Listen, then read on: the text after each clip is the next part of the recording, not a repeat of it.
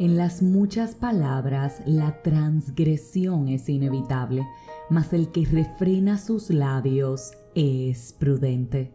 Proverbios 10, 19.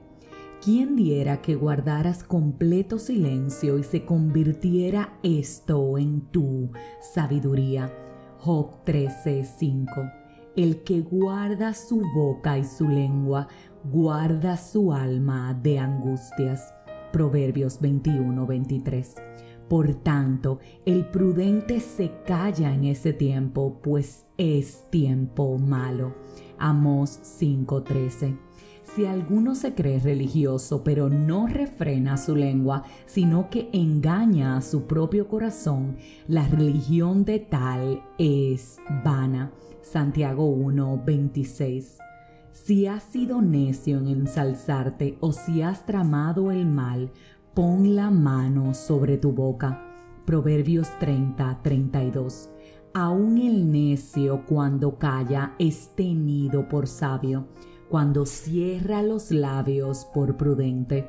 Proverbios 17, 28. Acabo de compartir contigo diversos versículos de la Biblia y todos tienen algo en común. Se refieren al silencio. Sí, hay tiempo para hablar, pero también hay tiempo para callar. Dicen que el silencio es la respuesta de los sabios y que sin lugar a dudas nosotros somos esclavos de lo que sale de nuestra boca. Si no edifica, no lo digamos. Si hace daño, no lo digamos. Si evidenciamos intenciones incorrectas, no lo digamos.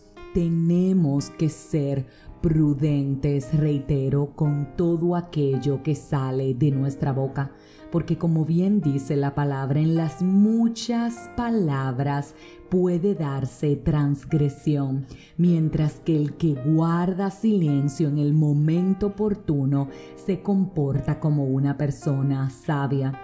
El que retiene sus palabras tiene conocimiento y el de espíritu sereno es hombre entendido, dice Proverbios 17, 27. Porque aún el necio cuando calla, según escuchamos, pasa por sabio.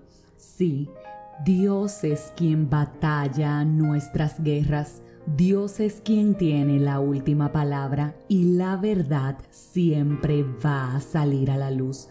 Por eso, si sabes que tienes que guardar silencio, calla. Permíteme repetirte esto una vez más. Calla, porque tu Dios es quien va a dar la última palabra, porque tu Dios es quien tiene la respuesta que estás esperando, porque tu Dios es quien está peleando por ti. Entonces, si te inmiscuyes en el trabajo de Él, Él se aparta porque tú entonces estás tomando las riendas. Hay sabiduría en el silencio y hay poder en todo aquello que sale de nuestra boca, porque no es solamente tener el discernimiento de cuándo callar, es también tener el discernimiento de elegir nuestras palabras.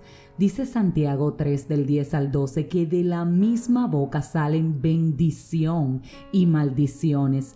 Hermanos míos, esto no debe ser así. De un mismo manantial no puede brotar a la vez agua dulce y agua amarga. Así como una higuera no puede dar aceitunas, ni una vid puede dar higos. Tampoco, hermanos míos, puede dar agua dulce un manantial de agua salada. Cuida lo que sale de tu boca no maldigas, sé ente de bendición. No puede brotar de ti agua dulce o agua salada, o es una o es la otra. Y escúchame bien, si estamos hablando que eres manantial de vida, hijo e hija de Dios, tus palabras tienen que ser coherentes con la palabra de Dios. Guarda silencio, que Él es quien está peleando por ti. No te hagas esclavo de algo que te puede llevar al arrepentimiento y a generar heridas que definitivamente calarán en lo profundo. Sí, el silencio de hoy será tu sabiduría mañana. Si este mensaje edificó tu vida, suscríbete, compártelo, pero como de costumbre, te espero mañana en un nuevo episodio de este tu podcast, 5 minutos de fe. Y recuerda, hay sabiduría en el silencio.